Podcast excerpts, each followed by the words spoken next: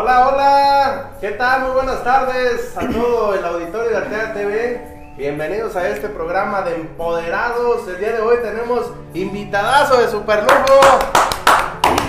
Nuestro querido amigo Gerardo Rivas. Bienvenido Gerardo. Bienvenido, bienvenido. Y pues estamos aquí con Denise Martínez también, tu servidor Cristian Rosales. Y pues el día de hoy vamos a tener una charla muy amena, una charla eh, pues acogedora, una charla relajante, una charla muy interesante. Y pues para todas esas personas también que gustan de la historia. Déjenme decirles nada más poquito, maestra. Gerardo Rivas es fotógrafo, es dibujante, es escritor, pero sobre todo pues tiene muchos más talentos. Sí. Eh, tiene otra cosa que yo se lo reconozco mucho y que es todo un historiador de Arteaga, sabe muchas cosas de, Datos de importantes. antepasados, sí. Gera, ¿cómo estás? Muchas gracias, gracias Cris, gracias Denise, eh, equipo de producción. Eh, les agradezco mucho primeramente la oportunidad, el espacio que me brindan para compartir algunos datos, cosas que son de interés general, pero sobre todo eh, datos que son mm, muy relevantes para todos los arteaguenses. Eh, Arteaga es un pueblo que tiene mucho que decirnos, tiene historia, tiene demasiadas cosas y yo considero que es importante eh, resaltar y recordar y dejarlas eh, asentadas de una vez por todas para que las nuevas generaciones pues nos se den cuenta de todo este devenir y el trayecto histórico del pueblo porque Arteaga eh, como les decía tiene mucha historia que contarnos pero tenemos que rescatarla y buscarla eh, desafortunadamente se ha perdido mucho. Se ha perdido mucho porque no ha habido eh, nadie o que se interese por escudriñar, buscar eh, todos esos datos que nos, que nos consolidan como y nos dan identidad. No podemos eh, deambular en, la, historia del pueblo sin algo sólido. Todo pueblo, todo, toda comunidad ocupamos identidad para podernos mover y partir de ahí. Entonces, me- a mí me ha parecido importante que debemos de buscar nuestra identidad en nuestras raíces. Y déjenme comentarles algo, Rivas. Sí, maestro. Que. Adelante, maestro. Eh, ahorita el tema que estás tocando, al final les vamos a platicar también de un proyecto. Un proyecto que se está bueno. trabajando, un proyecto que yo creo que va a marcar un antes y un después. Ahorita que empezaste a hablar de Arteaga. Y, y, pues para iniciar, para iniciar con esta charla, ¿por qué no nos platicas un poquito? De ti. ¿Quién es Gerardo Rivas? Híjole. Platícanos un poquito de Habla- Gerardo Rivas. habla- hablar, hablar, de, hablar de sí mismo es un tanto severo. hablar de, de sí mismo es un tanto severo. ¿Por qué? Porque se corre un riesgo. Puedes a veces exagerar tu figura o puedes dejarla en un plano donde la, el, el- el contexto general de, de la gente que te conoce no te o te subestima o te sobreestima. Por eso es, es lo severo de hablar de uno mismo. Bueno, pero- te voy a preguntar algo. A ver, Te voy a preguntar algo que el día de hoy una persona, este, entre pláticas, le comenté que íbamos a tener una charla el día de hoy y me dice, ¿con quién? Le digo, con Gerardo Rivas, ¿lo conoces? Y se queda, Gerardo Rivas, Gerardo Rivas. Me dice, ah, precisamente el día de ayer vi un cuadro pintado de una tía y le pregunté que si, quién se lo había hecho. Y me dijo, pues fíjate, y abajo decía, este, Rivas. Ah, caray. ¿Sí? Ya recordé quién era. pintaste a, a una persona. A una persona, sí, sí, sí. Y esa es otra de, de, De sus talentos. facetas, sí, de, Sí. de lo que haces. Bueno. Platícanos un poquito de la pintura. Di- de la digamos, diga, mira, vamos a hacer un poquito de historia rápidamente. Muy bien. Me da, me da gusto. mm, biográficamente, tengo que decir que fui muy afortunado nacer en una familia arteaguense, con raíces de Cualcomán también, porque mi madre era de allá, mi padre de aquí. Pero, y fui el último de la familia. El chiqueado. El- Llámale así, pero no, no te creas que tanto. Eh, una familia arteaguense eh, común y corriente. Mi padre fue telegrafista toda la vida casi. Y después eh, se ocupó de función pública en puestos diferentes. Mi madre, una, una gran mujer, una heroína que yo admiro mucho mis hermanos mayores, eh, Rodolfo, el maestro Gil, la maestra Margarita, Mi Silvia, querida maestra Margarita, mandamos un saludo. la maestra Armida, eh, el doctor Carlos, eh, Miguel, la doctora Patricia y después yo al final. Y repito, tuve la fortuna de nacer en, esta, en ese seno familiar con mucha disciplina, con, con, con- ¿cómo se le llama? Con eh, conceptos familiares muy, muy arraigados, muy fuertes, donde no había demasiado margen para muchas cosas. A lo mejor por eso a veces nos fuimos rebeldes. Todos tenemos nuestra etapa. sí, sí, sí, sí.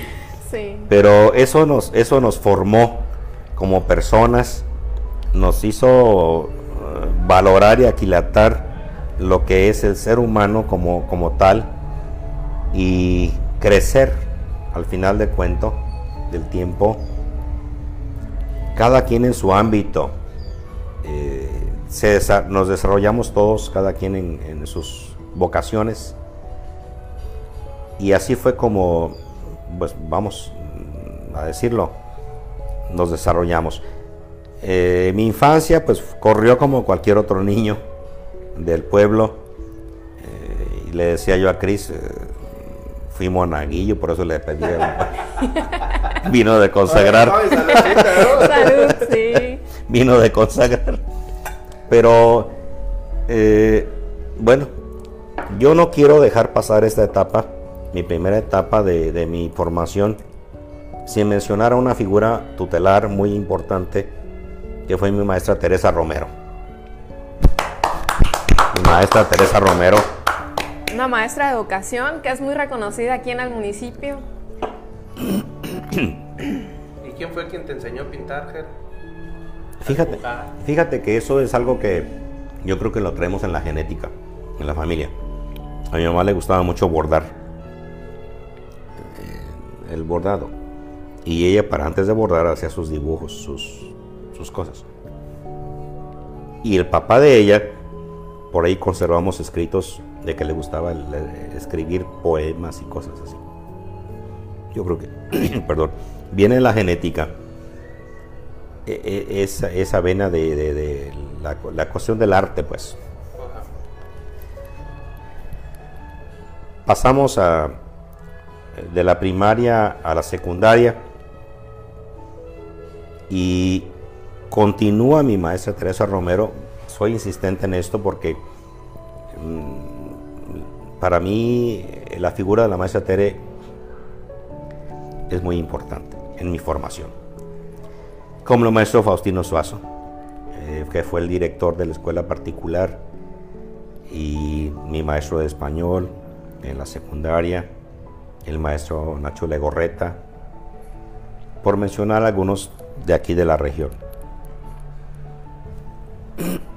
me voy a Cualcomán, me mandan por forma de continuar después de las situaciones de la vida.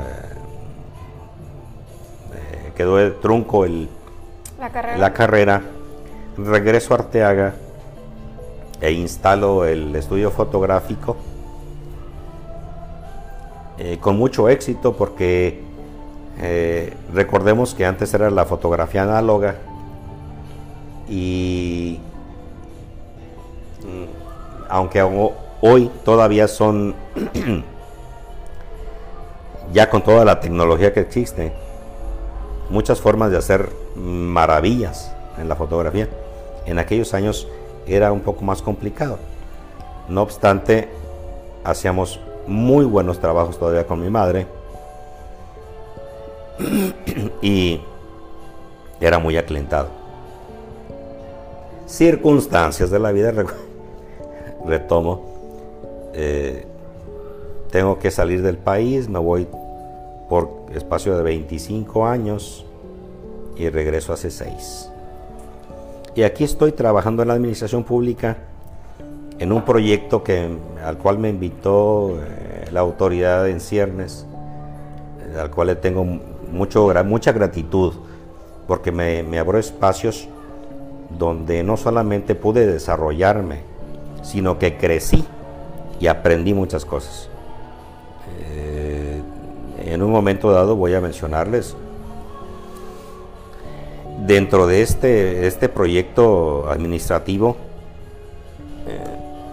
pude, pude desarrollar y aprender el manejo de un periódico aquí en Arteaga que nunca se había dado y, es algo muy, muy importante, creo yo, desde mi perspectiva. ¿Tú lo iniciaste, el proyecto de...? Sí, la Gaceta, la Gaceta Enlace, donde en lo particular eh, escribo yo una página que se llama Arteaga a través del tiempo, bueno, aparte de que hago todo lo que es, ¿cómo se llama? La redacción. Sí, tú eres el que... En la redacción, pero en lo particular yo instalé una página que se llama Arteaga a través del tiempo, donde manejo cuestiones históricas del pueblo. Y en tu perfil también personal hemos visto y en, y en fotografías interesantes. Sí, y de años atrás, fotos que jamás habíamos visto. De verdad, yo de mi tiempo no, como él lo es este, una de las muy importantes en mi familia. Es una de las fotos que es muy reconocida y...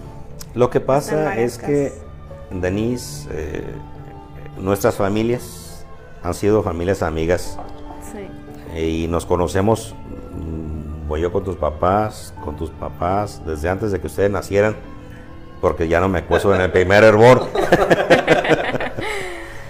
y hemos sido amigos y, bueno, eso, eso nos da también a uno, me da la confianza de a veces acercarme y abordar temas eh, en mi perfil de Facebook son, una familia muy reconocida también. Dentro de... Aquí en Arteaga, que era aparte por lo de la fotografía, pues mucha gente los identifica.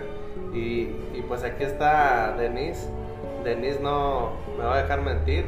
Sí. Y, no sé si Jera haya sido también alguien que haya inspirado a ti para lo de la fotografía, porque también, también la maestra Denise Martínez hace fotografía. ¿eh? Así es. Con Michelle. Con Michi, hacemos buen equipo trabajando y realmente cuando empezó esto de la fotografía, a mí me empezó a llamar la atención, tanto de que se empezó a ver mucho en el municipio cuando tú llegaste a trabajar en el, desde antes de, de, entrar al ayuntamiento, yo ya veía y decía, son, es muy bonito recordar a través de una foto porque te regresas, ya lo veníamos platicando ahorita, y de verdad no sabía manejar una cámara y ahorita pues es una de mis motivaciones Gerardo porque ha sido una persona que que ha dejado historia en las familias a través de, sus trabajos y también... Ha captado momentos históricos este, importantes para el pueblo y también para las familias artaguenses, tu familia, tú. Y otra cosa que me gusta es eh, la manera en la que también eh, nos cuentas la historia. Porque aparte de que nos pones la fotografía ahí, empiezas a, redactar y, y redacta, tienes una redacción muy particular, la cual me parece interesantísima por ahí, e incluso hemos compartido en la página Artea TV, este, trabajos tuyos. Sí, muy buenos. Les diré, gracias por, por la apreciación, les diré, eh, dentro de este trabajo que estoy ahorita llevando a cabo en la administración,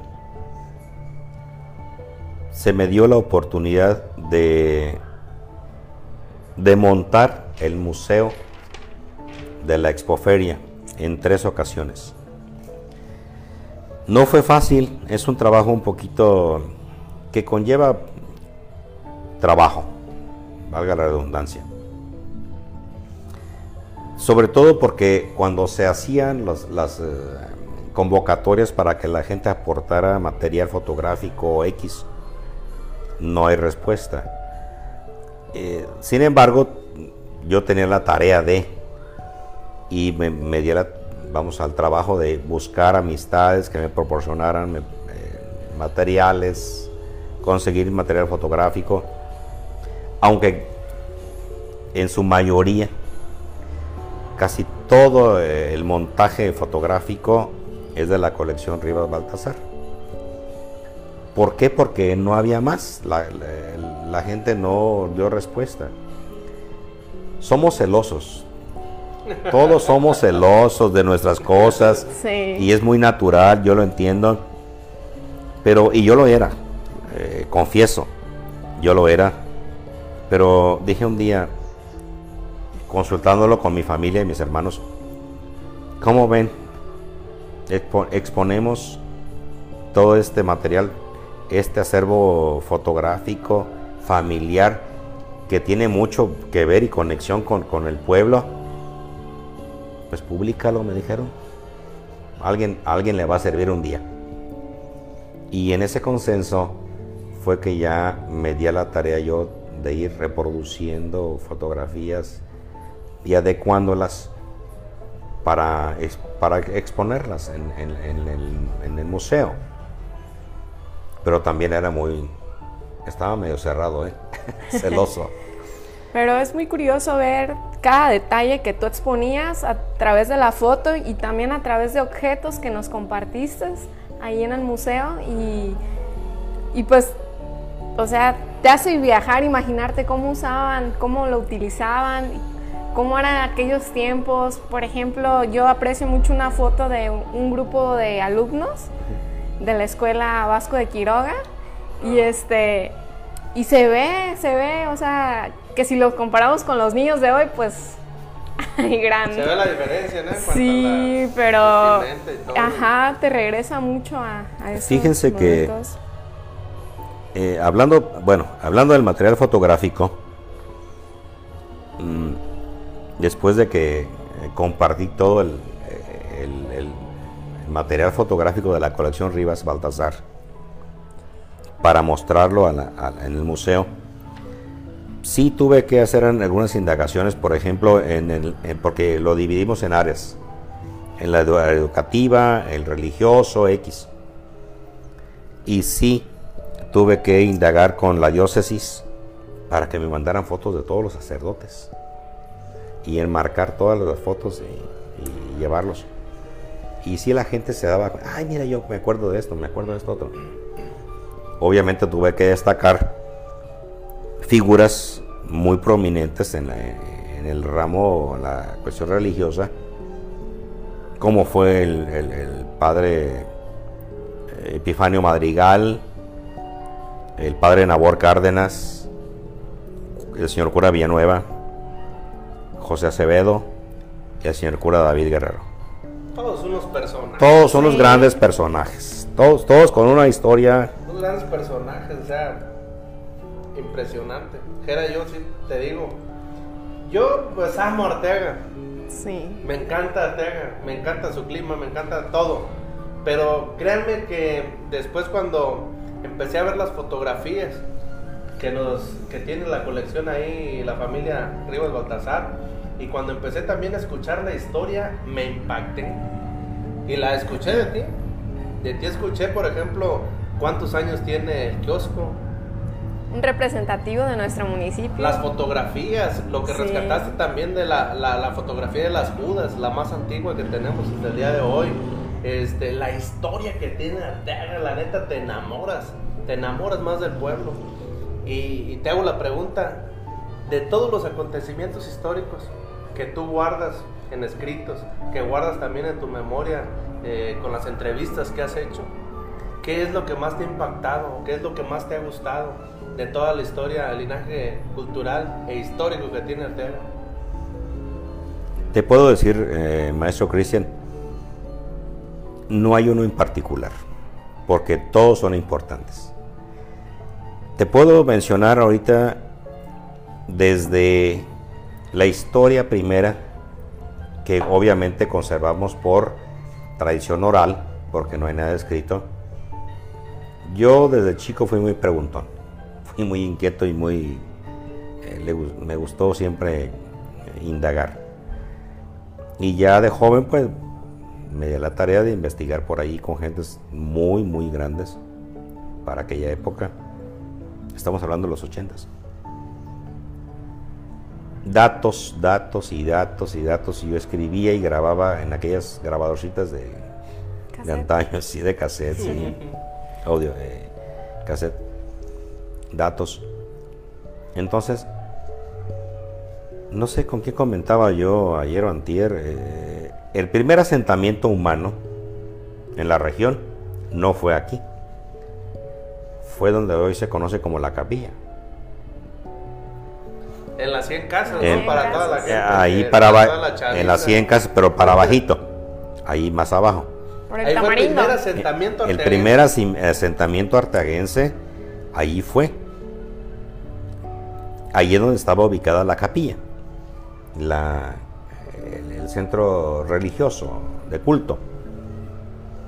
Pero como siempre ocurre, bueno, ya, ya hemos sido testigos, eh, en, tiempos de lluvias viene el ciclón y tal, se llevó todo. ¿Y qué pasa? Ah, arrasó con todo. ¿Y qué pasa? Vienen y se ubican y ponen la capilla en lo más alto de, otra, de otra ubicación que es aquí. donde actualmente tenemos, donde actualmente tenemos el templo. Y tiene consecuencia, o tiene, tiene, una, tiene una lógica. No vas a ubicar tu casa en donde corra un riesgo posteriormente. Sí, claro. La historia para mí se escribe de esta manera. Por, va uno tejiendo eh, cuestiones muy lógicas no es nada más este, inventarse cosas. Tiene uno que encontrarle una explicación a las cosas. Y me pareció a mí muy lógico que cuando se, da el segundo asentamiento de Arteaga y, ubican la, iglesia acá arriba, pues porque dicen, bueno, aquí no va a pasar ya nada. Y ya se dan este, las... Eh, los primeros trazos del, poblado, porque yo estuve eh, en contacto con un historiador de todo Michoacán y me mostró un plano de Arteaga de 1910. Wow. Me lo mostró, es una litografía y estaban ya el trazo urbano de acá. Obviamente las, calles no se llamaban así, como se llaman ahora, porque inclusive algunas llevan el nombre de, de, héroes o de personajes que en ese momento todavía no eran en la historia nada. No eran reconocidos. Bien, entonces, siguiendo un poquito de la secuencia de la historia, se instala Arteaga en, este, en, este, en esta ubicación. Pero ¿de qué estamos hablando de Arteaga? Estamos hablando de 1859, que es el primer dato físico que tenemos, que es cuando se, se da el primer, mm, la primer fe de bautizo por el padre Manuel Cuellar en Arteaga. Porque Arteaga y Tomiscatío no eran parroquias, eran vicarías. Entonces, pero ya lo atendía una, una sede religiosa de Tacámbaro, aquí. La primer fe de bautizo de Arteaga, 1859. Y está registrado y está en, en- en actas de, de- de la de la notaría parroquial. Transcurre el tiempo y luego dicen, bueno, ¿se- ¿por qué se le puso Arteaga? Que hubo un sacerdote que se apellidaba Arteaga. No es verdad. Sí lo hubo, pero no se le pudo haber puesto por el sacerdote Arteaga porque no se le, no se le, no se le da honor a una, a una persona en vida. El general Arteaga, José María y Carlos Salazar, eh, de la época de la reforma con Benito Juárez, que eran los benefactores y, transitaban toda esta región, fueron los eh, por lo cual se le dio el nombre Arteaga. Mm, claro, primero el carrizal. ¿Quién le puso el carrizal? El general Nicolás de Regules, que a su paso por aquí, y bueno, ¿y aquí cómo se llama? No, tiene nombre. Pero es que muchos carrizos y pues vamos a... Sí, dicen que la confluencia de lo- del arroyo este que... Del arroyo de aquí, de- Que viene de la, de la Del rastro. del rastro y el otro de acá. Ahí donde está José Magaña. Carrizales y carrizales. Pónganle el carrizal. Y le pusieron el carrizal. Pero estamos hablando de 1870 y tal. Hasta después, eh, porque los generales, los mártires de Uruapan, Arteaga y Salazar, los fusilaron en Uruapan en 1870 y 60 y X. Bueno,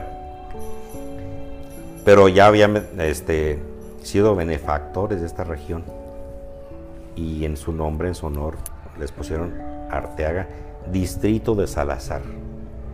Arteaga se hace pueblo en, eh, 1800, 31. no, 1880 y feria y se hace Arteaga pueblo, de pueblo a municipio en 1897, el 7 de junio, que de hecho vamos a, a festejar en grande eh, este el próximo mes aquí en Exclusivo, señores. exclusiva Un adelanto. exclusiva se va a celebrar en grande va a haber un, un- un evento con todas las de la ley porque por la pandemia eh, hay que cuidar ciertas cosas Eh, lo vamos a celebrar en grande Arteaga como municipio ahorita no tengo la- los, los- los datos de cuántos años pero Pero son- un más menos. Sí, ya está, está, está programado. Eh, va a haber una verbena popular, va a haber eh, música en vivo, va a haber este ¿cómo se- tabla, obviamente. La claro. tradicional. No puede faltar, no puede faltar la tarima. No, ya ven, en exclusiva les dijimos que íbamos a tener un invitadazo el día de hoy. Y pues ya nos está dando ahí unas exclusivas para empoderados. Sorpresitas que nos esperan el mes que viene. Secretito. Secrecitos. Sí, secretitos, perdón. Eh, Después, Rivas, ¿Qué más? después, ¿qué pasa en la historia de Arteaga? Después, ¿qué pasa? Bueno, es reconocido como. Bueno, eh, tenemos, tenemos este, de conocimiento que Arteaga, pues era una tenencia, era una tenencia que pertenecía a la Huacana. Y para cuestiones, eh, cuestiones rentísticas y tal, había que trasladarse a la gente a Estario de Rosales y Huacana para trámites y tal. Y al ver tal situación, algunas personas de ya cierto conocimiento y X mm, se dieron a la tarea. Personas comerciantes y con cierta preparación hacen la gestión ante el gobierno del estado que el gobernador a don Aristeo Mercado para que se le nombrara ya cabecera o su municipio porque era muy difícil cada trámite ir hasta allá eran a lomo de bestia de unos tres días.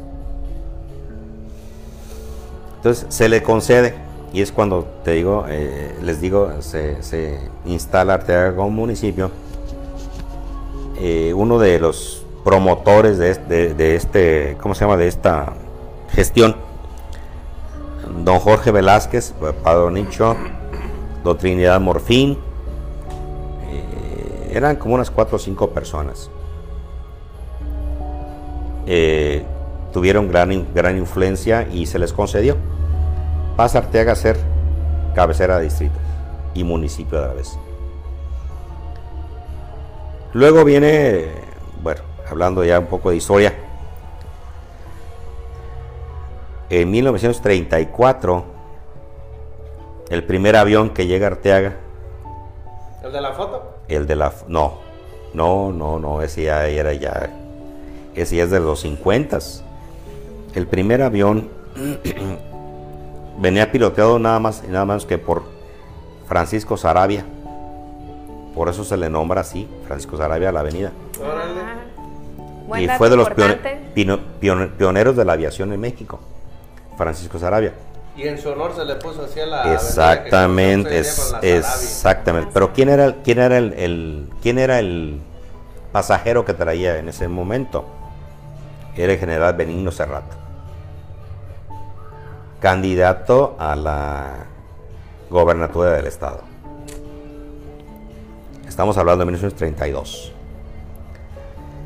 Y esto por boca de mi padre, relato. Le decía a mi papá, pero papá, ¿dónde aterrizó? Dice, no había el campo de aviación, eran puras lomas. Aterrizó en un parejo que estaba ahí, por lo que hoy es la calle Nigromante. De la plaza de toros hacia abajo. Ahí, ahí bajó la avioneta con el general Cerrato. Y los chiquillos, pues íbamos a ver ahí. Bueno. Eh, se da la, se da la, el, la victoria electoral del general Cerrato en el 34 como gobernador y muere en un accidente eh, aéreo en, al despegar del aeropuerto de Ario de Rosales. Muere el general hace rato en el 34. Justo cuando el general Cárdenas lanza su candidatura a presidencia de la República. ¿Hubo teorías de conspiración? Hubo teorías de conspiración, claro que sí las hubo. Pero, eh, eh, pero, pero todavía. Había mandado matar a, sí, pero me permites, no puedo, no puedo mencionar algunas cosas porque, porque todavía, no, pero no, pero mira, sabes que todavía hay este descendientes de, las familias y eh, como no tenemos, como dice, coloquio, dice coloquialmente, coloquialmente los, los, pelos en la mano, no podemos este, aventurarnos a hacer este tipo de aseveraciones. El caso es que, bueno, se da esto. Pero poco antes, es, eh, el general Cárdenas se le asigna la tarea de la pacificación cristera.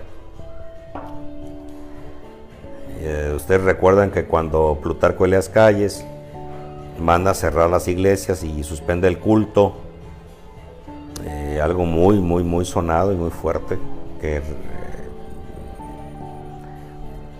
ocasionó un, caos en la región, más que nada en Michoacán y Aguascalientes, por el fanatismo religioso también. Entonces, después de, porque eso fue en el 27, 5 años, 6, años, eh, el, general, el general Abelardo Rodríguez manda al general Cárdenas a pacificar toda la región michoacana por eso circulaba tanto por, por estos lugares. Exactamente, exactamente, exactamente. y en ese tiempo ya estaba el kiosco. Yo recuerdo que me enseñaste una fotografía. Bueno, fueron como dos o tres el, diferentes el, el, kiosco de, de, nuestra plaza, de acuerdo a los datos que yo he recabado, ese, este kiosco se construyó en la última decena del siglo XIX por un señor que se llamaba Andrés Linares, que aunque no haya, él haya sido el, el eh, constructor directo, pero era el administrador de la hacienda de la orilla, que era de, extranjeros, donde se, extraía mineral acá en el bajo. Construye el, kiosco, se hace el domo, lo hizo don, don Miguelón, Manuel Hernández. Así le dice Miguelón, pues. Espero que no me tomen en cuenta sus, descendientes. Ah, estamos aquí. Eh, este, eso sí, el, barandal, como pueden ustedes ver, es este, está hecho en, una, es una manufactura de un taller muy elaborado ya. El domo de alguna manera pues manejaba la lámina y de hecho. Pero el kiosco en sí, eh, yo creo que quedó terminado en la primera decena del, siglo XX. Y, en, eso, en esos días, en esa, en esa decena, es cuando se da el, el, enfrentamiento de el general Gordiano Guzmán con el general Benigno Cerrato que tenían la plaza tomada, digo plaza del pueblo, y aparte la plaza, la plaza en sí. Incluyendo. Sí, y es cuando, cuando manda acabar la noria que está ahorita todavía vigente para darle de, agua a, los animales y a la gente. Se acerca eh, Gordiano Guzmán, entra por la mesa de los caballos y, se, empiezan a acercar a sitiar, a sitiar al, a, a Benigno Cerrato y a Cíntora. Al general Cíntora. Eh, sí, Cíntora. Y se acercan tanto, tanto, tanto al pueblo que se hubo una, una, una reyerta de tiros y tal en tres, tres, cuatro días, dejando muchas, muchos muertos. Que dicen, dicen los apuntes del maestro Vicente Hernández, los leí, que las, las norias de las casas alrededor de la plaza, una de las que está en mi casa, que las llenaron de cadáveres, de todos los, los muertos que, de, las bajas que dieron, pues. Déjame decirte que tiene mucha relación con lo que nos han platicado, incluso algunos vecinos de aquí de, de este lugar. De hecho, nos invitaban, ¿no? A hacer transmisión paranormal a, a un lugar donde ha habido manifestaciones. Nos decían que por aquí cerca tiraban ahí cadáveres en aquel tiempo, ¿no? Entonces, pues todo esto, la, la verdad es muy, es muy impresionante todo lo que nos cuentas. Eh, muy mencionado también el general Cintura, todos esos personajes históricos. Y, pues, me imagino que no eran de aquí, ¿no? Cintora, no, Cintora, era de aquí. Era tío de, don Vicente Romero. ¿No lo conoces? ¿No te acuerdas de él? Era un, señor mayor. Vivía, te iba a decir, enfrente de Vicente Romero. enfrente, eh, por la Villada y Zaragoza ahí tenía, tiene su, tenía su casa, es el papá de la maestra Teresa Romero, justamente. Ah, ya. O sea que el general eh, Vicente Romero, el papá de la maestra Teresa, era don Vicente Romero Cíntora. Bueno, y ahorita que le dimos ya para allá, voy a aprovechar, ahorita andamos en todo Arteaga. Va. la subida del Pujido, ¿ya estaba? Siempre ha estado ahí. Lo que pasa, mira. ¿Y ya le, ya le decían así? No, no. Eh, esa subida, de lo que yo recuerdo, mi papá cuando llega a Arteaga, te voy a hacer un poquito de historia para contextualizar. Cuando llega a Arteaga en el 46, que ya regresa con mi madre y mis hermanos mayores, eh, él trabajaba para telégrafos, fue telegrafista, pero también para la Secretaría de, de ¿cómo se llamaba? los que el tiempo y recursos hidráulicos, algo así. Entonces mi papá tenía una estación meteorológica donde todos los días en la mañana tenía que tomar el reporte Y mandarlo. y mandarlo por telégrafo inmediatamente. Y le preguntaba yo a mi padre, oye papá, pero ¿cómo empezaste todo este asunto? Dice, la estación estaba en el jardín cuando yo llegué a Arteaga, en el 46. Después se movió a la loma de la, la Cruz, allá donde volábamos papalotes. Ajá, ajá. De hecho, todavía está- ahí están los morros eh, de donde estaba, Está una casita, ¿no? estuvo una casita, estaba, está ahí todavía los vestigios. Luego se traslada acá para la loma de arriba del Pujido. Y de, de hecho yo fue cuando ya aprendí. eh, Porque después, al final, yo tuve que aprender porque a veces mi papá, mi papá tenía que salir a Morelia o a Pana X. Y yo me quedaba encargado de tomar la lectura. Y había que, las 7 de la mañana, el pluviómetro, evaporímetro, cuánto se evaporó de un día para otro, cuáles fueron las temperaturas, el termómetro y tal. Y había que mandar el reporte todos los días por telégrafo a Morelia y de Morelia a México. Para que llevaran pues ellos un, Control. un control, un- un- una forma de, de ver cómo estaba el tiempo en, en el país. Pero esa cuesta, esa cuesta la, la subía uno este, a trote. Antes de irnos más, eh, leo un comentario, Jera. Va. Precisamente lo que estás comentando. Nos pregunta el Temo Hernández, dice que si todavía funciona esa estación meteorológica. Ya no. No, ya no. Eh, cuando mi padre enfermó, eh, el maestro Na- Ignacio Espino se quedó al frente de. Y me decía el maestro Nacho que vinieron alguien de Morelia, de los encargados de la estación. Recogieron todos los tiliches que quedaban. Los, los aparatos, pues. Por- y se llevaron todo. Él por ahí me prestó una vez para el museo dos o tres objetos que son representativos con una foto para mostrar al museo, a la gente, de lo que fue la estación. Pero no, eso desapareció. Eh, y ahorita me, me, vuelvo a conectar con lo del museo. Cuando busqué la manera de- de ilustrar un poquito en el museo. Aquí en Arteaga se hacían refrescos, fíjense nada más. Arteaga era un pueblo tan productivo y con gente tan talentosa.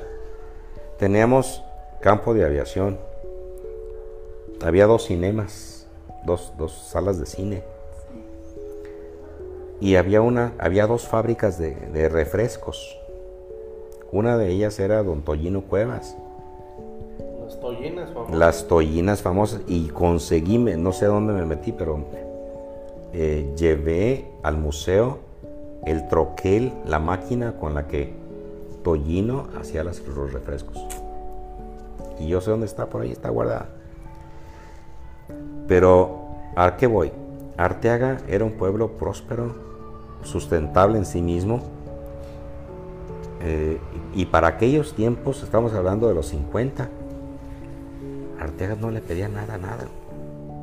Era muy independiente. Era muy independiente, era sustentable. Pintaba para un progreso grande, ¿no? Y De- de- sí, de claro. en y mira, y mira ahora con, con tanta tecnología, ¿cómo es posible que no, pues que, que estemos en las condiciones en que estamos? Como los cangrejos cada vez más. Fuera atrás. Pero bueno, eh, es cuestión también de, es una responsabilidad de todos, yo creo, de todos los ciudadanos de, de, de hacer caso a Es causa que- común y, e impulsar. Nos estás diciendo, Jera, y, y es un hecho, ahí está la, la historia, Sí. ahí están las cosas. Había cine, dos cinemas, o sea, dos cinemas en esos tiempos.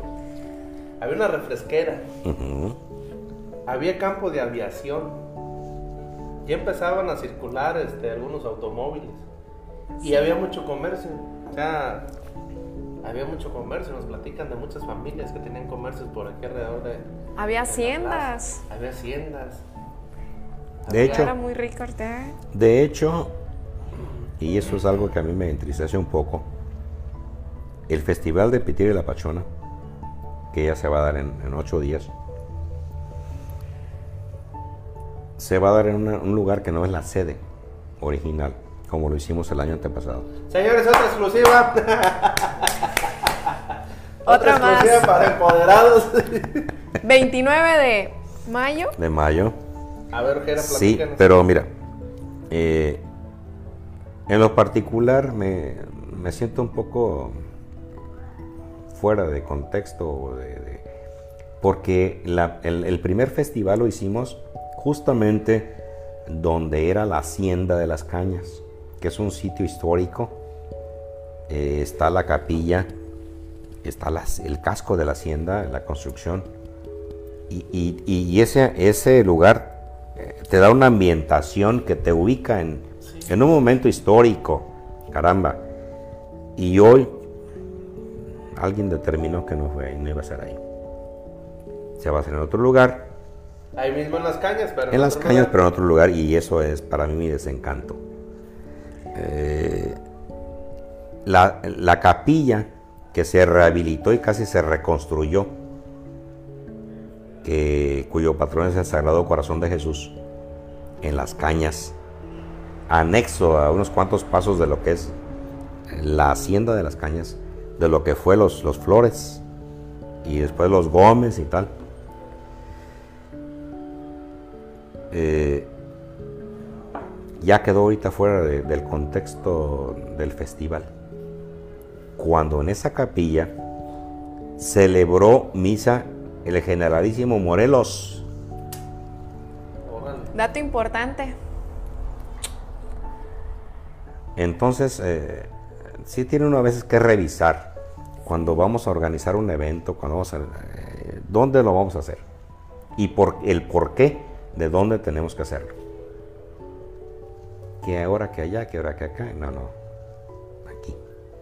Porque este es el, la sede por antonomasia y porque aquí tiene una, un, bagaje histórico que hay que seguir ponderando y, reconociendo, resaltando. Pero bueno, son eh, dentro de la diversidad de opiniones. Está mucha gente este, mandando mensajes, Tiene que... felicitando y, agradeciendo Gracias. esto que estamos haciendo. Dice muchas felicidades, dice Lau León, a todo el equipo por hacer posible este tipo de eventos y en particular al señor Gerardo Rivas por su compromiso social, histórico y cultural de Arteaga. Ahí está el mensaje de... Muchas gracias, maestra. La, la conozco, la maestra Lau. Gera, ¿qué, qué, pues qué joyas nos estás regalando aquí. Va a quedar. Ayúdenos a compartir el video para llegar a más personas, amigos.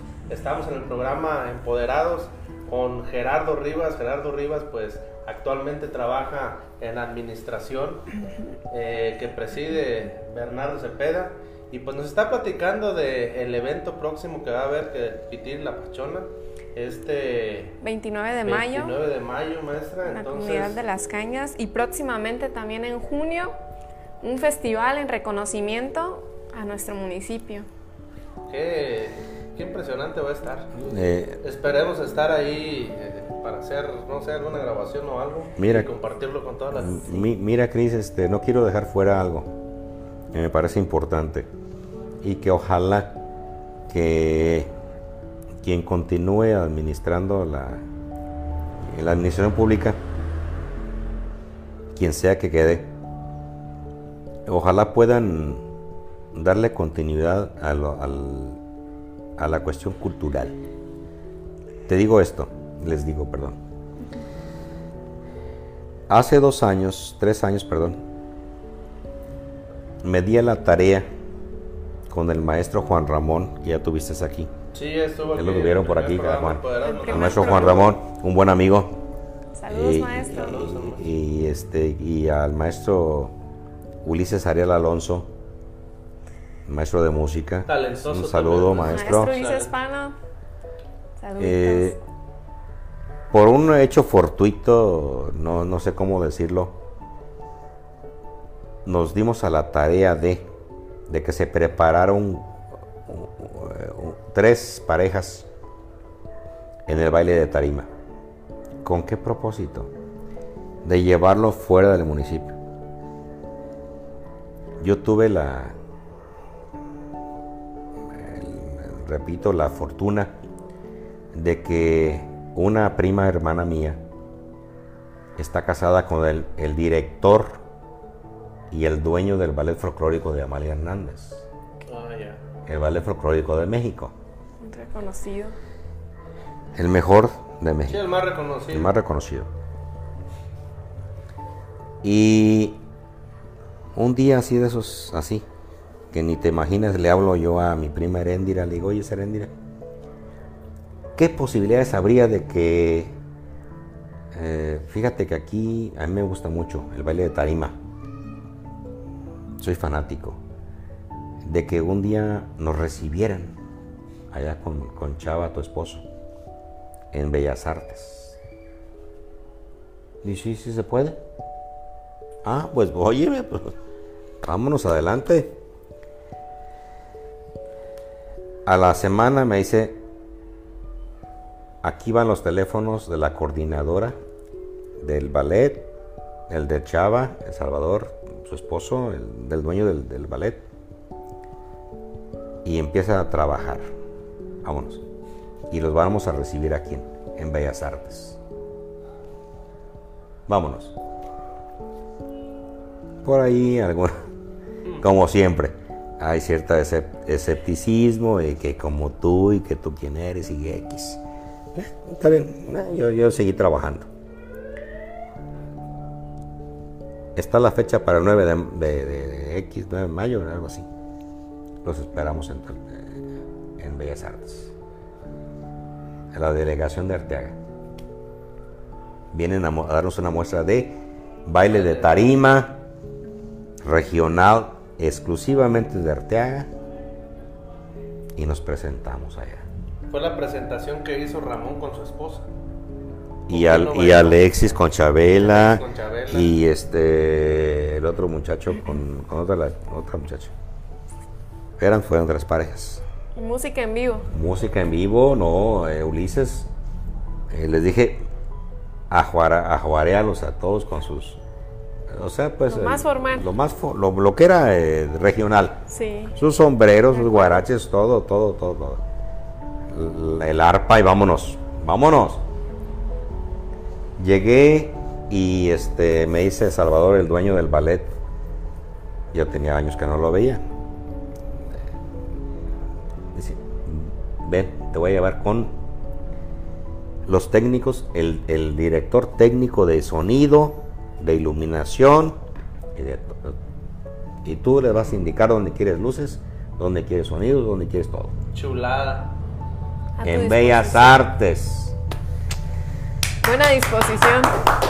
Y, y- Muy reconocido ese evento. Sí, no, y, y aparte la proyección que tiene Arteaga con el baile de tarima, ¿no? A raíz de todo esto. pero, está pero, Sí. pero hay que tomar en cuenta pues que son cosas que se dan a veces no sé cómo llamarle, pero se dio.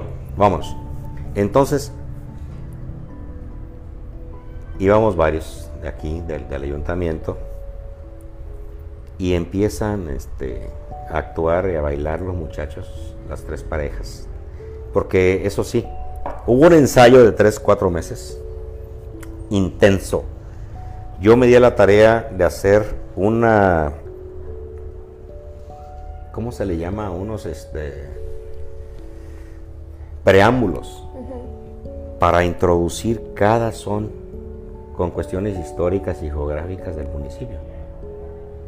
Estuve escribiendo y escribiendo y borrando y escribiendo y, eh, para dar introducción a cada son y que todo concordara y cayera con... Y yo estuve en cada ensayo. Yo que no bailo, pero yo era el que leía los preámbulos. Y yo estaba encima de encima de, de- los actores. Y no. Presencia. Vámonos. No no no a fuerzas nada. Bueno cuando llegamos allá para no ser muy largo el cuento en el, en el, en el escenario.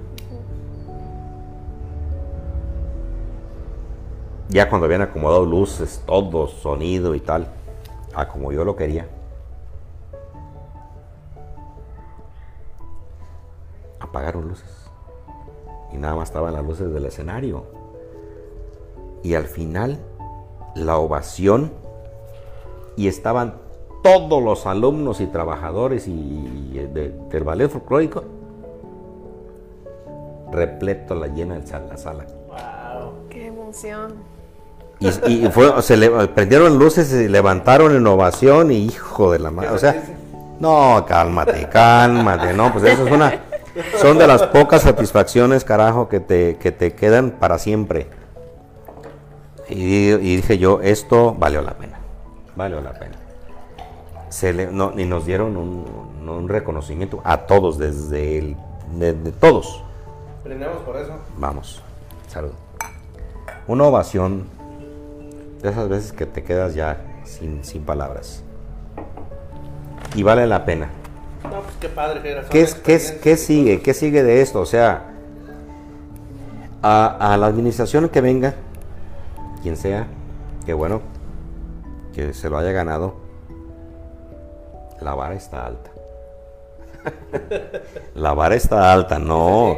Son retos, son retos que hay que Sí, superar. Tiene que mejorar. Son retos que tiene superar. fortalecer todo eso. Si es reto que se tienen que superar, porque si no, entonces. Ya no digo más. Voy a leer otro comentario por Va, ahí. va. Este, Salvador Landa, muchas felicidades. Chavita. Jera, eres un gran impulsor de la cultura en nuestro bello pueblo. Te saludo con mucha admiración y respeto. Chavita. Ahí está. Saludos. Nos preguntan otra cosa. Temo Hernández dice: ¿Qué nos puedes comentar de cuando estuvo la empresa ICA y ya después otra empresa que se llamó Alfa. El Águila, que pasó poniendo el asfalto a la carretera? Ahí llegó mi papá trabajando, que es este, Temo Hernández. Mandamos un saludo. Eh, su señor padre es el famosísimo, su amigo Tarzán. Ajá. De la ICA. De la ICA lo que puedo es. Y de, de la avenida, ¿no? De una vez Sí, sí, sí. Sí, claro. Voy a, voy Ahorita que a, lo tenemos aquí, pregúntenos, pregúntenos. Sí, datos que quieran saber. Aquí voy a aprovechar. a Eh, eh, amigo la ICA sabe llegó aquí en 1952. En ese tiempo, el trazo urbano era diferente. No existía lo que es hoy el puente hasta la glorieta. Allí se terminó puente de, de- los con- taxis, de los ¿no? taxis, así, sí. Ahí se terminaba la avenida y había un, me decía mi padre, unas vigas donde se pasaba para la reforma. Ahí era la continuidad de la calle Real. Esa era la calle Real. Entonces la avenida fue reconocida como, la perdón, la reforma fue reconocida como avenida. Es que esa, esa era la calle principal. Esa era la, la calle. Era la principal. entrada al pueblo. La entrada al pueblo. Ujú. Llega la ICA en 1952 con el ingeniero Tonda y el ingeniero Pantoja y son los que hacen los, los dos puentes, el de Armando Barragán, digo por Sí, el- ¿Ubicación? ubicación, y el de aquí de los taxis, de la imparcial, en el 52. Porque antes de ahí para allá no estaba el trazo como está hoy, eran puras lomas. Eh, todo lo que digo eh, está este, sustentado en, ¿cómo se dice? En, Escritos. no en tradición oral de personas que yo entrevisté, muchas gentes de algunos que todavía están, Pero ya se está escribiendo contigo. lo estamos asentando ya Se como lo estamos asentando un ya como un hecho. Exactamente. En un Buen momento. proyecto. En un momentito, un momentito ya. Entonces, se construyen esos dos puentes en el 54. Porque la ICA llega aquí en el 52. Pero la ICA llega como consecuencia de la Junta Local de Caminos se había instalado aquí en el 48, cuando se empiezan a hacer los trazos preliminares de la nueva ruta Arteaga Cañas. Porque antes eh, la ruta era por Tumbiscatío, Upuán, que fue la carretera que hizo Don Avelino del Río. Y que ya era un tanto incómoda, obsoleta y por lo accidentado del terreno, Entonces llega ICA y empiezan, perdón, llega eh, la Junta Local de Caminos que hace, hacen los, los, trazos preliminares. Y ya llega ICA en el 52, construyen los dos puentes, abren el segmento que está ahorita conocido ya de, de, de, del puente a la Glorieta. Y justamente un, dos años antes se planta el árbol, el trueno, por indicaciones del, por el, por indicaciones del general Cárdenas, que le dicen a, a un señor de, de, nombre Sabás y a don Alfredo Landa, que vivía allí donde está ahorita la purificadora de, del Inge, enseguida. Plántenme este árbol aquí. No había glorieta, no había nada, ningún trazo, nada. Pusieron el árbol ahí, en el 48. Y tienes fotografía, ¿no? De hecho, la mostramos por ahí. Tengo una foto por ahí, pero no en. Bueno, ya el arbolito estaba grande. Eh, pero bueno, eh, se, se, se, se, abre el, el, segmento este de la avenida y ya nace la, la avenida Lázaro Cárdenas. Luego, ¿qué pasa? Eh, en el 68 llega la avenida Alfa, que es la que viene pavimentando eh, la terracería de Cañas a, Playa Azul. Aquí por Arteaga pasaron en el 68. Yo de eso lo tengo muy en mis recuerdos, en mi mente. En el 68 estaban pavimentando por primera vez porque la calle real era pura terracería. Terracería. Eh, pero era la, esa fue la compañía Alfa. Alfa. Alfa, sí. Muy bien, pues ahí está lo que nos preguntaba. Dato importante. Este, nuestro amigo Temo. También por ahí Santos Ortiz manda saludos, dice Santis. manda saludos y este y también te quiero agradecer públicamente, Jera, que me prestaste pues del baúl de tus recuerdos y de tus fotografías, este, algunas imágenes con las cuales pues tengo aquí como cuadros está eh, la imagen de la normal en plena construcción. Mi hermano. La, el kiosco. Mi hermano. Una foto también de Michelle Mendoza. Y al fondo también tengo este, la fotografía de basquetbolistas. Es impresionante. A mí me impresionó lo que me dijiste de, pues de esos de, de, esos datos, ¿no? De cuando inició el básquetbol aquí en Arteaga. ¿Qué nos puedes platicar? Del deporte sí. para toda la gente también amante de este deporte y de, de, todos los... Un ámbito muy fuerte en nuestro municipio. Del fútbol, del básquetbol. Más Fíjense, que nada del básquetbol. Fíjense, a este respecto tengo, tengo muy, muy, este, muy claro. El deporte en el municipio, la imagen lo dice. Esa imagen es de 1934. Ahí está mi papá de básquetbolista. 1934. 1934. Eh, es el del extremo izquierdo de, de, pie. A ver, por ahí estábamos a hacer un close-up. Es, un, es, sí. una, es una imagen icónica. icónica en muchos sentidos. Sí, es una, es una imagen que, que la verdad me impresionó. Me impresionó mucho, Jera. Yo de es que 1934. 1934. 33, 34. Esa fotografía te agradezco mucho que pues me las hayas prestado para colocarlas aquí. A tus órdenes, Como te siempre, digo, a tus órdenes. este, a conocer la historia, de cómo la relatas, de cómo nos muestras también incluso imágenes, pues nos hace interesarnos aún más y querer Nos trasladan a esos tiempos. a nuestro querido Arteaga. Y precisamente de eso también queremos hablar, Jera, del proyecto que se viene. Un proyecto que yo creo que va a marcar un antes y un después en la cultura arteaguense y también con la, las nuevas generaciones, con las generaciones que ya están de salida y pues con los chavos que vienen. Yo en lo personal me he impactado con todo lo que nos han relatado las personas que hemos entrevistado para este proyecto. Platícanos Sí. de Cronos. Bueno, mencionaste algo muy importante, algo mu- mucho, muy valioso en, en mi haber, porque soy parte de, tengo la, la fortuna también de pertenecer a este equipo. El equipo se llama Producciones Cronos. Un saludito Sí, es para cierto, todo sí, es cierto. Se llama Producciones Cronos. Y, y es, es, Cuéntanos en qué consiste. es un equipo, pero primeramente, primeramente déjame decirte. No te me aceleres, no te me calientes, plancha.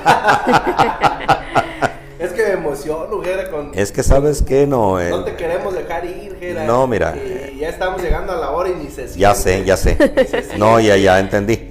Pero sabes qué, Eh, me da gusto, me, me siento muy orgulloso de pertenecer a este equipo porque son todos, de uno por uno, gente muy valiosa. eh, en todo sentido. Eh, además muy profesionales. Eh, te decía, mm, no sé por qué no estás ahí, pero bueno, tienes otros proyectos. Denise. Eh, ¿Puedo nombrarlos? Se está. ¿Puedo sí, nombrarlos? podemos Sí. nombrarlos, Jera, pero voy a pedir, este, voy a pedir tiempo. Porque nos están haciendo una pregunta, la A gente ver. está empezando a preguntar. A ver, a ver, a ver. Se está interesando. Sí. Va, va. Nos pregunta José Adeoda- Adeodato Suárez, Abarca. Ah, Deodato, sí. Adeodato. No, sí. Dice saludos a Gerardo. Una pregunta. Mi abuelo Benjamín Suárez Lemus fue presidente municipal en 1937. 34. Dice 1938. 34. La pregunta es, ¿qué número de presidente fue mi abuelo aproximadamente? Ahí está. Bueno, de lo que se tiene registro, eh, don Benjamín Suárez, de, de acuerdo a mis estudios y a mis indagaciones, don Benjamín Suárez está en 1934. Y, y es el primer presidente municipal del que se tiene registro fotográfico, gráfico y X. No el, 30 está. no el Registro. 37, 34.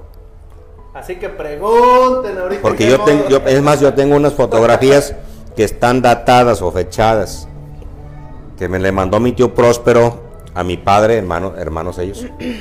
Dice, mira, mi compadre lleva la bandera, es el presidente municipal, es Benjamín, Benjamín Suárez Lemos. Es el abu- abuelo, bisabuelo de, de Adodato. Entonces, entonces, ¿qué número es? No, es que antes había prefectos y había... Sí, porque él da, este, él da una fecha. Pero del la que se, del que se ¿qué tiene, del que se presidente tiene registro es el primero. De registro es el primer De presidente. registro es el primero. De registro. De registro. Muy bien, buen dato. No hay más. no hay- antes de eso no hay nada. Bueno, pues ahí está contestado para toda la gente.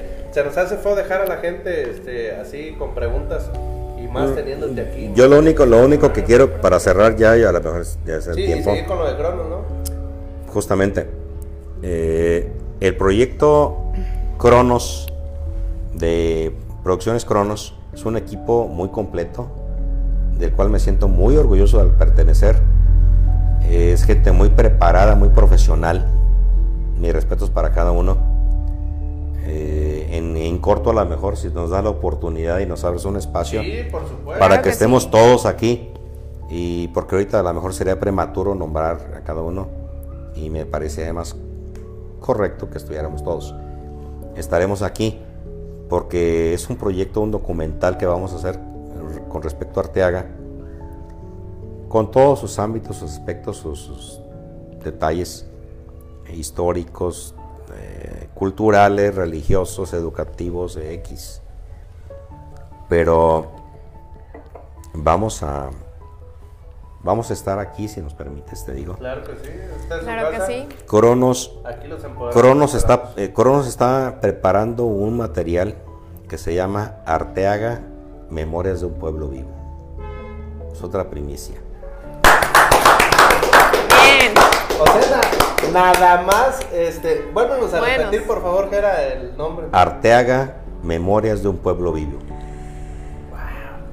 Qué bonito se escucha. Arteaga Memorias de un Pueblo Vivo y, Bonito. y, y- y Y va a tener... en es, un video, es documental con videos porque hemos entrevistado... mm, No sé, si dijera una palabra me quedo corto.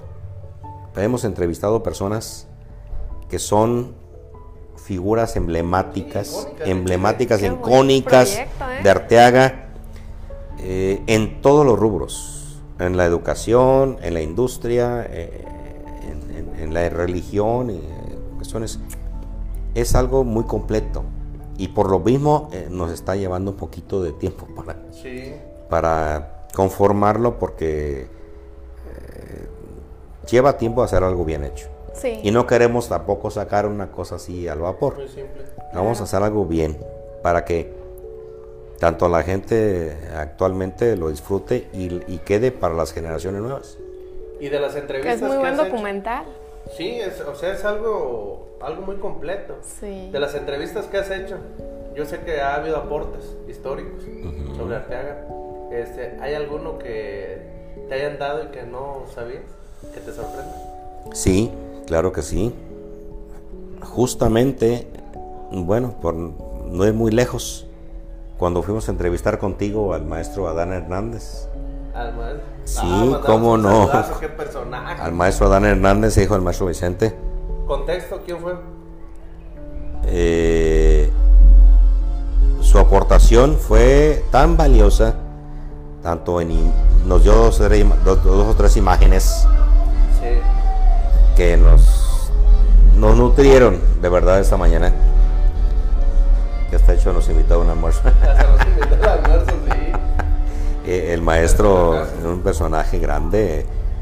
Y luego fuimos con el maestro, ah, con mi hermano Gil. Y él sí, pues, pues, ya, había, ya, ya le había dado un anticipo. Vamos a, a entrevistarte en esta, en esta. Y nos dio un, buena, un, buen, un buen aporte porque él fue, él fue gestor y testigo de cuando, para que se hiciera la primer secundaria aquí en Arteaga. Él fue el gestor ante el general Cárdenas. ¿Te acuerdas que nos dijo? Ahí en la casa de Dominga Burto. Lo, lo mandaron llamar. Venga usted, hable con el general y que se ocupa que... Bueno. ah, Y las órdenes del general. Usted, ah, usted hágalo, usted, usted mueva lo que tenga que hacer y vámonos, vámonos. Usted, usted disponga y a usted nomás mande. Diga. Sí. Vámonos. Esa fue una de las cosas que a mí me impactan. Yo no lo sabía y siendo hermano de él. Lo otro, este, con el, con el señor cura David Guerrero, este, es, otro, otra figura tremenda. Que aunque no es de Arteaga, pero su labor no nada más pastoral, pero en la reconstrucción del pueblo pues, después del terremoto. Sí. No, Fue una figura Sí, tremenda. A mí me impactó, o sea, bueno, ya, nos, ya estamos metiéndonos un poquito, pero es que no puede uno pasar de largo, pues, lo que, lo que vimos, y me impactó eh, cómo se le arrasaron de lágrimas los ojos a- al señor cura. Se Sí. turbó, se turbó el señor cura, eh, estaba turbado de emoción, o sea, dice, es que Arteaga a mí me dio mucho. Y cuando, cuando me tocó este trabajo, porque me lo delegó el presidente de la República, que era creo Cedillo, ¿no? Sí, Sí, se lo delegó a él. Se lo delegó a él. Sí, recuerdo muy bien de él, el apoyo. Y, y yo he reco- recopilado por ahí otros testimonios. Cuando él se fue de Arteaga, fue a despedirse a algunas comunidades. Por ejemplo, en La Parota. 2000. Se fue de aquí a, a su nueva ubicación. Sí. Y gente grande, hombres, lloraban de, de- de tristeza, de nostalgia, de que de, se de iba. que se iba. Ese, porque, bueno, oye, eso, eso es que eso figuró, fue una figura grande. Sí, muy grande. Yo fui su monaguilla. ¿En serio? Monaguillos, Saludos, David. Sí, yo recuerdo muy bien que, que siempre me utilizaba para que le apoyara ahí en, en misa de ocho de niños. Y decía, ve a almorzar a tu casa y pídele permiso a tu mamá porque te vas conmigo a tal ranchería, voy a ir a dar misa. Y yo me iba, y yo bien emocionada porque iba con las madres y, y con él a, a las comunidades. Chulada, no, es que Sí. está muy interesante que era todo lo que nos has contado el día de hoy. sí. Y yo siento que no llegamos ni a la mitad de lo que No, la verdad que no. De, de De información. información. Pero el tiempo se fue. Pero otra, el tiempo se, el tiempo se fue. Pero otra cosa que este, te quiero preguntar si sabes Sí. algo respecto al padre Nabor, que fue un padre que pasó por aquí por Artea Ujú. y que ha sido un padre que mucha gente no sabe que estuvo en Arteaga, que tiene familiares. Y que se fue de aquí. No puedo mencionar al padre Nabor sin mencionar dos o tres sacerdotes. Porque entonces me, que- me, me- me- quedaría así como medio, a media, medio Bueno, atacado. La, la, la impresión de mucha gente es que se fue de aquí y que él este, armó aparte la Nueva Jerusalén. ¿Qué datos tienes de eso? Permíteme. Para toda la gente que... Ah, rapidi- rapidito así vamos Sí, a, sí, vamos sí, a sí, agilizar. Voy a, voy a mencionar cinco personajes Sí. de- del ámbito religioso. Eh, Epifanio Madrigal. Primero, de Tumbiscatío. eh, muy, un- dicen, dicen que era una persona muy, muy, eh, un santo casi. Santo cabrón. Perdón, perdón. Aquí se puede, aquí se puede, aquí se puede. No pasa nada. Gerardo Rivas, el empoderado, señores. Mira, se me salió la sangre ahora sí. Este, el, el padre de Epifanio Madrigal. Ah, sí, gracias. De Tumbiscatío se forma, forma en la época de la cristiada un, este, una secta. Cuando ya el armisticio se da y deponen las armas, el señor cura se va a la sierra con un grupo de gente fanática y forman la, la Orden de la Cruz de Palo.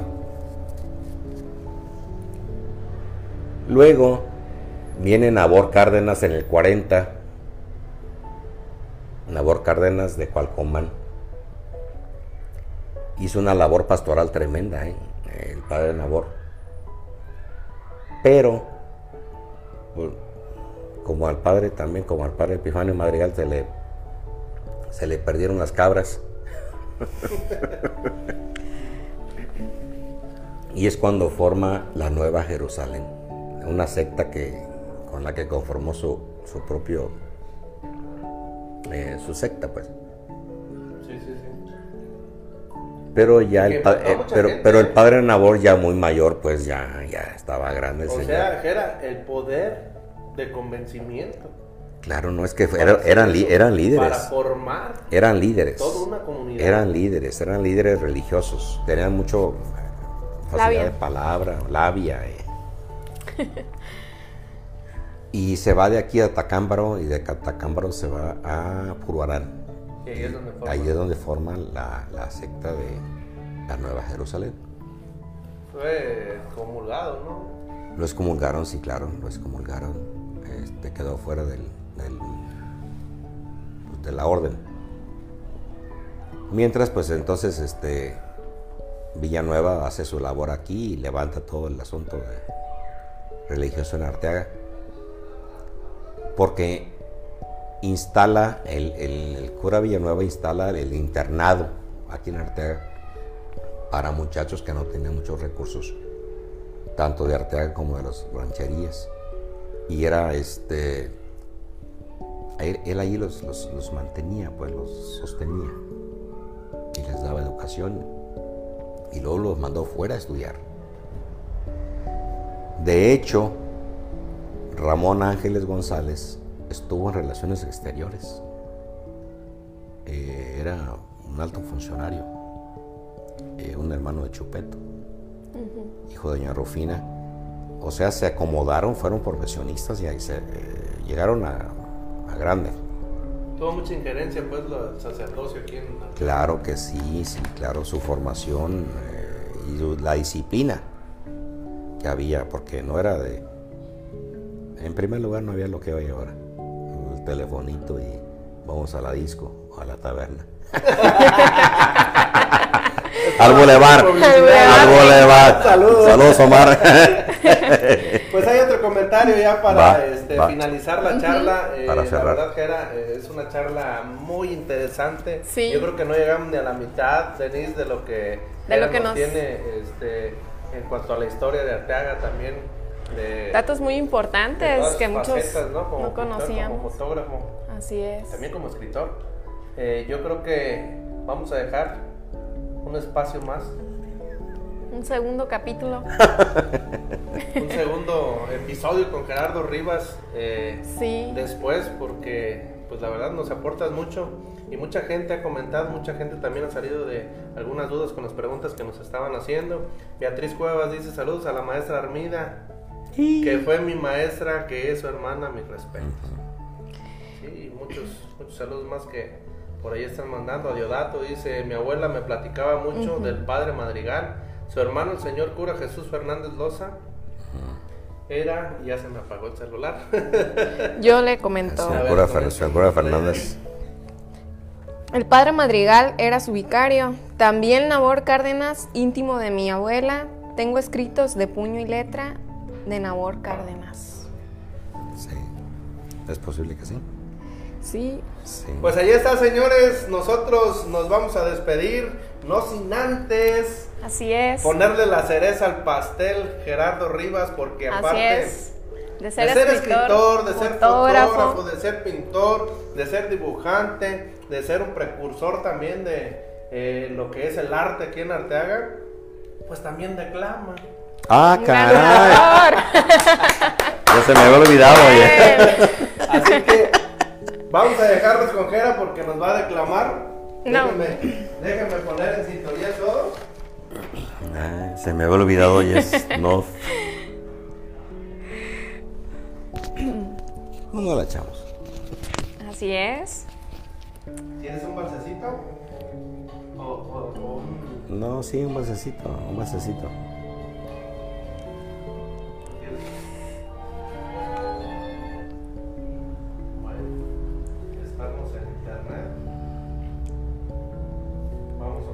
Saludo para todos los que nos ven y esperamos nos estén acompañando el siguiente domingo en punto de las 8 de la noche.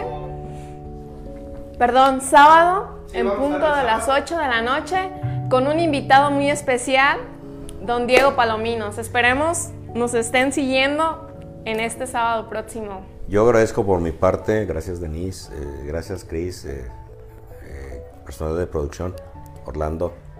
Agradezco mucho la oportunidad debo decirlo, eh, este espacio, porque para mí me llenó de, satisfacción el haber podido compartir algunos momentos, recuerdos muy personales, unos que son que, que se guardan siempre para uno a veces, pero bueno, a veces hay que abrir el baúl. Y compartirnos. y compartir, porque de hecho hablar de uno mismo es les decía al principio, un tanto severo, por el hecho de que eh, a veces o bien te quedas corto o te quedas de más. Pero lo bueno que dices abrir el baúl y no dijiste la caja de Pandora. Señores, Gerardo Rivas, vámonos con la interpretación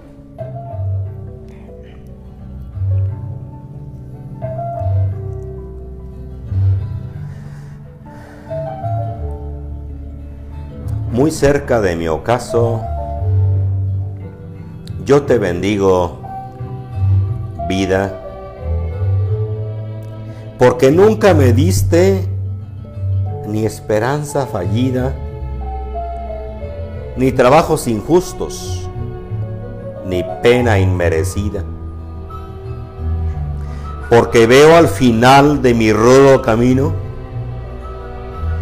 que yo fui el arquitecto de mi propio destino. Que si extraje la hiel o la miel de las cosas, fue porque en ellas puse miel o mieles sabrosas. Cuando planté rosales, coseché siempre rosas. Cierto, a mis lozanías va a seguir el invierno. Mas no me prometiste que mayo fuese eterno. Hallé sin duda larga de las noches de mis penas. Mas no me prometiste tú solo noches buenas. En cambio, tuve algunas santamente serenas. Amé, fui amado. El sol acarició mi faz.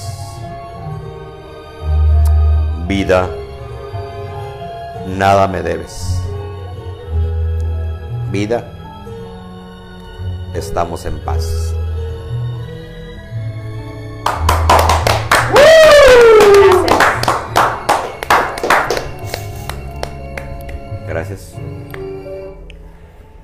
Gracias. Gracias, gracias, gracias, gracias. Impresionante, señores. Gerardo Rivas.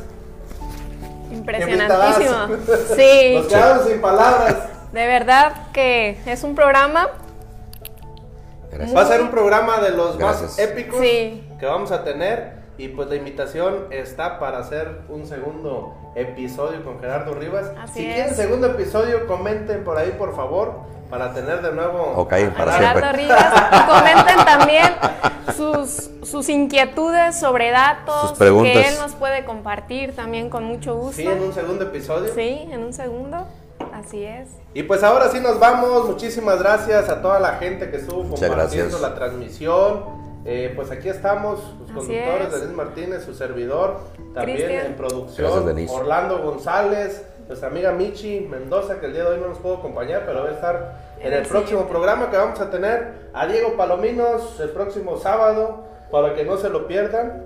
Por ahí vamos a estar a las 8 de la noche transmitiendo completamente en vivo. Y pues ya saben, síganos aquí en Empoderados. Gerardo Rivas, Gerardo Rivas con Gracias. nosotros. Gracias. Muchísimas gracias, Gera. Gracias. Muchísimas gracias. Personajazo. Gracias, Cris. Gracias, gracias, Denis, de verdad. Gracias a ustedes. ¡Nos vamos! Nos vamos, cuídense. Gracias.